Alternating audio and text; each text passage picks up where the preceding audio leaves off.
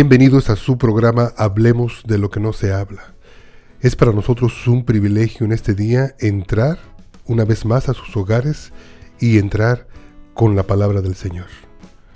En este día vamos a continuar con la porción que se encuentra en el libro de Deuteronomio, capítulo 18, en el versículo 15, y lee de esta forma, Profeta del medio de ti, de tus hermanos, como yo, te levantará Jehová tu Dios, a él oirás. Versículo 18, muy similar. Profeta, les levantaré del medio de sus hermanos como tú, y pondré mis palabras en su boca, y él les hablará todo lo que yo le mandaré. Aquí vemos una porción de la Torah que nosotros llamamos una profecía mesiánica. ¿Cuántas veces no hemos leído nosotros en los evangelios, por ejemplo, cuando uno de los discípulos de Juan el Bautista es mandado a preguntarle a Jesús esta pregunta? ¿Eres tú el que estábamos esperando? ¿Eres tú el que había de venir? ¿O estamos esperando a otro? Esta pregunta se basa precisamente en esta porción donde nos da a luz que realmente la Torá resalta que venía un Mesías. Y da como señas y pone como modelo la vida de Moisés. Nosotros dentro de la iglesia mesiánica, para comprobar que la Torah es eficaz, y que habla realmente de nuestro Mesías Jesús, siempre estamos buscando paralelos. Esos paralelos nos los da la misma porción de este día, cuando dos veces el mismo Señor, a través de la boca de Moisés, les recuerda a esta generación que entraban a la tierra prometida que venía otro profeta, pero que venía otro profeta quizás con las mismas características con las que Dios había levantado a Moisés. Es tan importante esta profecía que aún no tan solo está en los evangelios, pero cuando nosotros llegamos al libro de Hechos capítulo 3 versículo 22 y 24, donde se está dando un discurso, una predicación, usa este predicador y dice, porque Moisés dijo a los padres, el Señor vuestro Dios os levantará profeta de entre vuestros hermanos como a mí.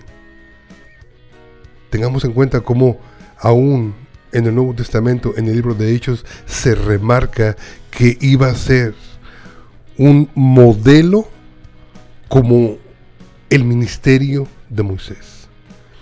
Jaime, ¿Por qué es tan importante que nosotros entendamos esos paralelos que se dan en la Torah y que nos vienen a dar el reflejo de las características con las que vendría nuestro Redentor, nuestro Mesías, Yeshua.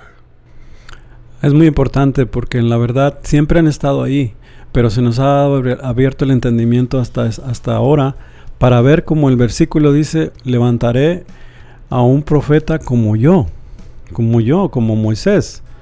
Entonces, el profeta que ha de venir tiene que ser como Moisés. Y por eso es que vamos a analizar los paralelos en lo cual Yeshua cumplió toda la Torah. Entonces quiere decir que tiene que haber muchos paralelos con la vida de Moisés y Yeshua, en la cual Yeshua está cumpliendo la Torah y está siendo el profeta como él. Entonces por eso es que vamos a leer algunos versículos en lo cual vamos a ver a Yeshua y Moisés y en lo cual están diciendo las mismas historias que le pasó a Moisés, le pasó a Yeshua en los evangelios. Jaime, ¿como cuántos paralelos podríamos encontrar en el Nuevo Testamento entre Moisés y Jesús? Bueno, en realidad hay más de 40, eh, pero también específicamente Ahorita tenemos 30, eh, lo cual yo quisiera dar a 7 de ellos. Cuando Moisés nació, Faraón trató de matarlo matando a todos los niños en Egipto. Cuando Yeshua nació, Herodes trató de matarlo matando a todos los niños en Belén. Moisés partió el mar rojo. Yeshua calmó el mar de Galilea. Moisés ayunó por 40 días. Yeshua ayunó por 40 días. Moisés recibió la Torah, la ley. Yeshua cumplió la ley, la Torah. El hermano de Moisés, Aarón, fue el sumo sacerdote. El hermano de Yeshua, Santiago, fue el líder de los creyentes. Moisés mandó doce espías a explorar Canaán. Yeshua mandó doce discípulos a alcanzar al mundo. Moisés seleccionó 70 gobernadores sobre Israel Yeshua seleccionó 70 discípulos para enseñar a las naciones. Moisés levantó un tabernáculo. Yeshua está levantando un tabernáculo de creyentes. Jaime, otra cosa que me llama la atención y no quiero dejarlo desapercibido, porque aquí estamos nosotros para conectar y para mostrarle al mundo lo importante que es fundamentarse en lo que nosotros conocemos como Torah. Aquí en el versículo 18 del capítulo 18 dice, profeta les levantaré del medio de sus hermanos como tú. Como tú ya leímos todos los paralelos que existen entre Moisés y entre Jesús. Pero también dice algo mucho muy importante que me llamó la atención cuando lo leía y dice, y pondré mis palabras en su boca y él les hablará todo lo que yo le mandaré. Cuando yo leo esto, yo siento que Jesús también vino y cumplió esa parte de Deuteronomio 18 cuando él dijo, yo no hablo por mi cuenta, mas todo lo que escucho del Padre, eso es lo que yo hablo. Así es, efectivamente. Entonces, ah, como Yeshua fue un profeta como Moisés, Moisés era un judío, un líder, un profeta, un legislador, un salvador, un maestro, un sacerdote, un ungido, un mesías, un mediador entre Dios y el hombre, hablando las palabras de Dios y como Moisés se ofreció a morir por los pecados del pueblo. Ahora, hay una profecía que dio, Yeshua dijo, les dijo a los discípulos, que se encuentra en Mateo 24, 1 al 3. Dice, cuando Yeshua salió, del templo y se iba, se acercaron sus discípulos para mostrarle los edificios del templo. Respondiendo él les dijo, ¿veis todo esto? De cierto os digo que no quedará aquí piedra sobre piedra que no sea derribada. Y estando él sentado en el monte de los olivos, los discípulos se le acercaron aparte diciendo, dinos, ¿cuándo serán estas cosas y qué señal habrá de tu venida y del fin del siglo? Aquí lo que estamos recalcando es que ellos estaban viendo el templo construido bellísimo por Herodes. Lo tenía súper grande, doble, triple, todo hermoso. Y Yeshua les dice, no va a quedar piedra sobre piedra de esto. Y eso sucedió 40 años después, en el año 70, que fue destruido el templo completamente. Y ahora solamente queda el muro de los lamentos que ni siquiera es parte del templo, era lo que soportaba el templo.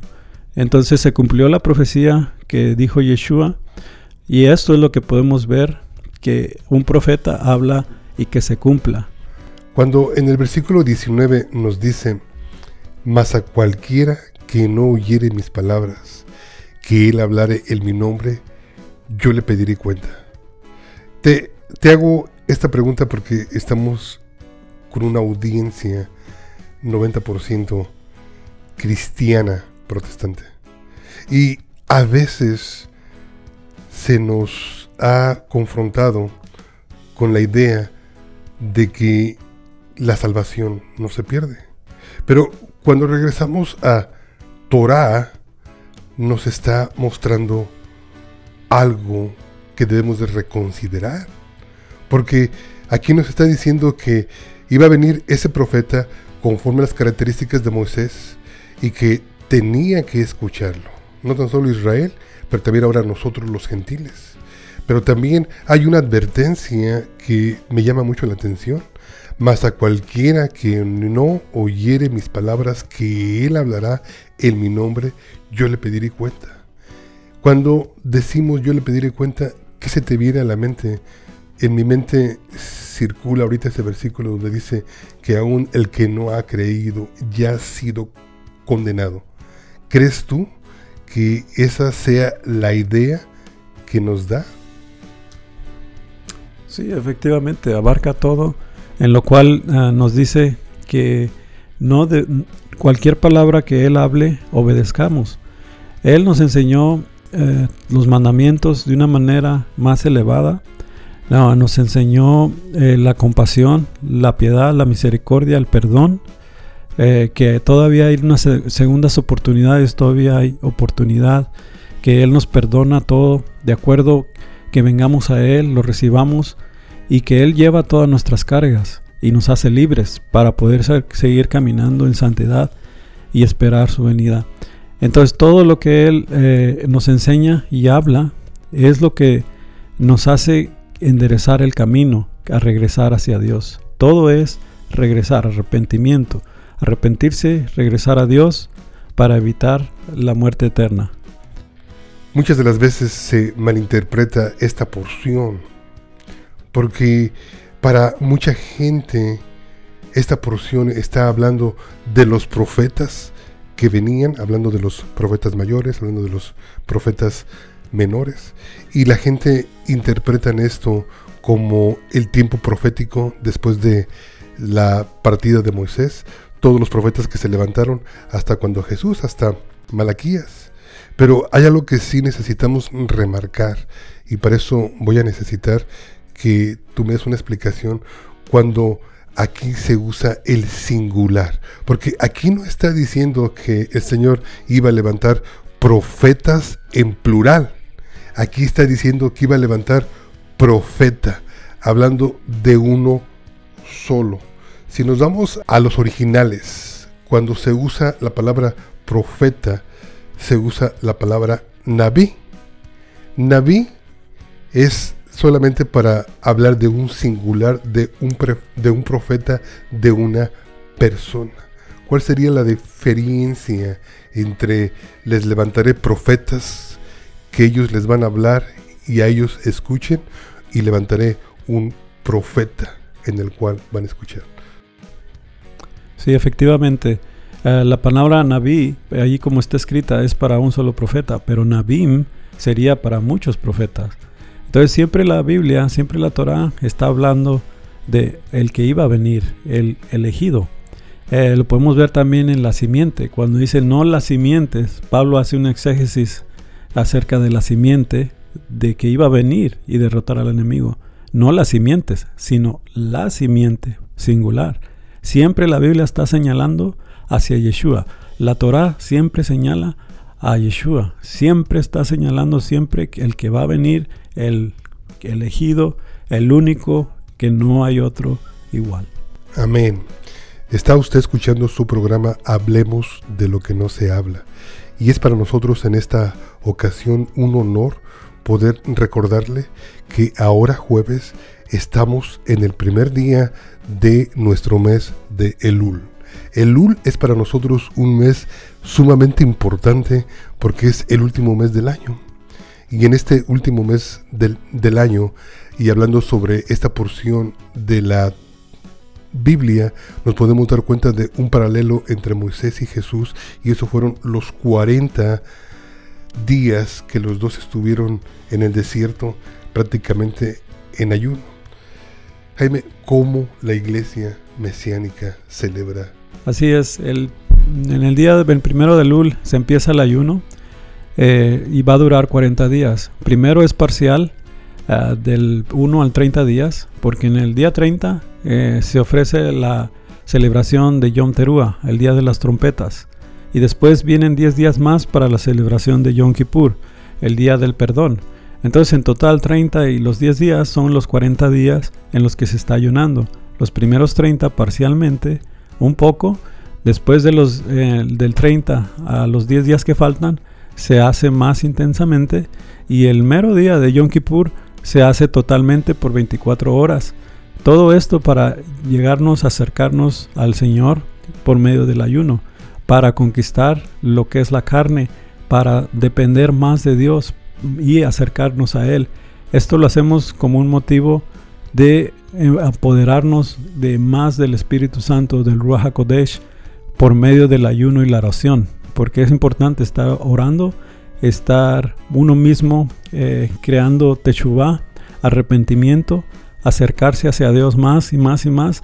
Porque para acercarse a Dios eh, tenemos que seguir buscando, seguir creciendo, ir de gloria en gloria y seguir apegándonos a Él. Y una manera de estas es en estos 40 días de ayuno y oración hasta que el día de Yom Kippur y llega el día del perdón. Se pagan todas tus deudas. Yeshua pagó por nuestras deudas, eh, pagó por todo. Eh, en Rosh Hashanah eh, o Yom Teruah es el año nuevo judío, pero realmente el año nuevo también está en Nisan, en la primavera. O sea, hay cuatro años nuevos en el judaísmo o en el calendario judío o hebreo, por lo cual este, este es el último mes en el calendario y entonces empieza un nuevo comienzo en Rosh Hashanah. Pero el día 10 se, se presenta uno ante Dios en ayuno, en oración, eh, se viste normalmente de blanco para recibir la declaración de mi buen siervo, en lo poco me fuiste fiel, he aquí pasa al gozo de tu Señor. La gente se podría preguntar, Jaime, ¿cuántas veces tengo que arrepentirme? ¿Por qué tengo que estar en este tipo de celebraciones si yo ya hice una procesión de fe cuando pasé al altar y oraron por mí y acepté a Jesús? Pero algo que tenemos que tomar en cuenta es que el arrepentimiento es diario, ¿no? Porque el Señor nos ha dicho, no se ponga el sol sobre vuestra ira. Y la ira pues sabemos que también es salir del orden de Dios. Pero dentro de las festividades que nosotros celebramos, ¿por qué anualmente estamos recordándonos a nosotros mismos este sacrificio que Jesús hizo en aquella cruz y por qué es tan importante para nosotros? Así es, lo que está haciendo las fiestas es darnos entendimiento espiritual de lo que pasó en nuestras vidas. El día que tú aceptaste a Yeshua como tu Salvador, ese fue tu Pesach, ese fue tu Yom Kippur, el día del perdón. Pero las fiestas ya estaban establecidas para enseñarnos patrones acerca del Mesías. Por ejemplo, en Yom Teruah eh, es el día de las trompetas. Ah, para nosotros es el despertar, él es el despertar que estamos haciendo, volvernos hacia Dios, volvernos hacia atrás, volver a Él. Es el despertar de de reanimarnos. También es cuando viene la resurrección de los muertos, nos habla del plan de Dios hacia el futuro, nos habla del pasado, presente y futuro. Me habla en mi vida que yo me desperté de repente y ahora ya, ya quiero seguir a Dios. Entonces viene tu Yom Kippur que aceptas al Señor Yeshua ¿verdad? Y después viene la fiesta de los tabernáculos, en la cual tú compartes ya con Dios, ya estás con Él, estás ahora, conviviendo con Él, en el futuro, en el milenio estaremos con Él y Él con nosotros. Eso es la fiesta de tabernáculos. Entonces nos enseñan planes proféticos acerca de nuestro Mesías Yeshua, porque Él va a venir en un día de trompeta, el día que nadie sabe, ese día va a venir. Y en Yom Kippur, eh, nos va a hacer juicio y entonces pasaremos por la gracia del Señor Yeshua, por la sangre. Y en tabernáculos estaremos compartiendo el milenio con Él. Entonces, todo esto que hacemos de celebrar las fiestas es para poder aprender acerca del plan perfecto de Dios, poder ver qué, qué pasó con nuestras vidas, a perder qué realmente son los días santos. Algo que a mí siempre me ha impresionado en las festividades, Jaime, es que siempre comentamos que este es el tiempo donde los libros son abiertos y este es el tiempo donde el Señor reafirma nuestro nombre en el libro de la vida. Porque en Yom Teruah es cuando decimos Le va que tu nombre sea escrito en el libro de la vida.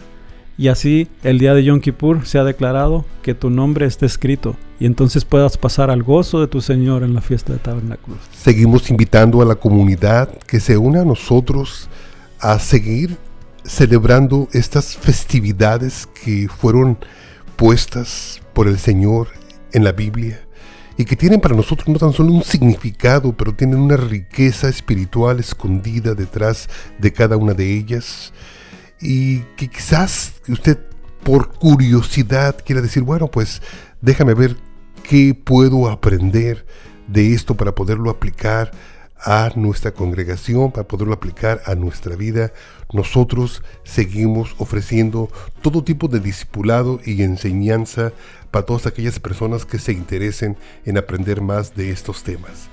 Estamos nosotros ubicados en la ciudad de Pleno, Texas, y estamos sobre la autopista 75 2301 Premier Drive. Los teléfonos a marcar es el 214-212-7676 o 972-589-5454.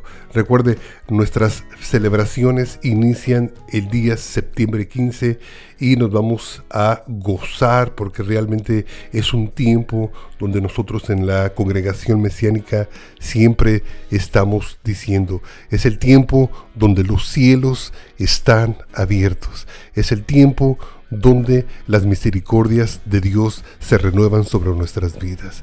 Es un tiempo que no podemos dejar pasar porque yo creo que todos tenemos esa necesidad de estar siempre a cuentas con nuestro Creador.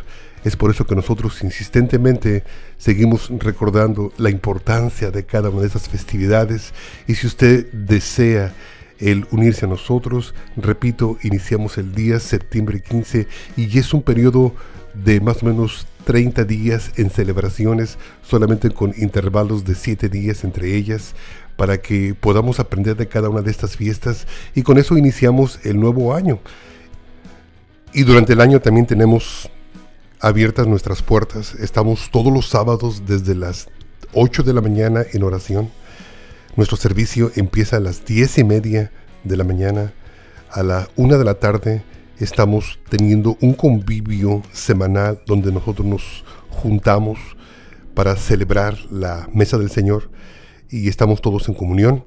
Y también tenemos servicios en español a las 3 de la tarde y así sucesivamente. Hay varias clases por la tarde y en una de esas clases también tenemos la danza davínica, tenemos este, también clases en inglés, tenemos clases de hebreo, tenemos todo tipo de enseñanza para todas aquellas personas que estén interesadas buscar un poco más dentro de las raíces hebreas. Este es un tiempo en el cual el Señor está revelando más y más de su palabra y de lo que es importante para nosotros. Amén.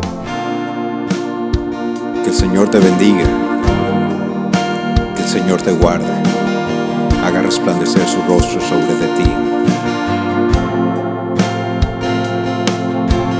יברכך אדוני וישמרך יאר אדוני פניו אליך וחונקה יישא אדוני פניו אליך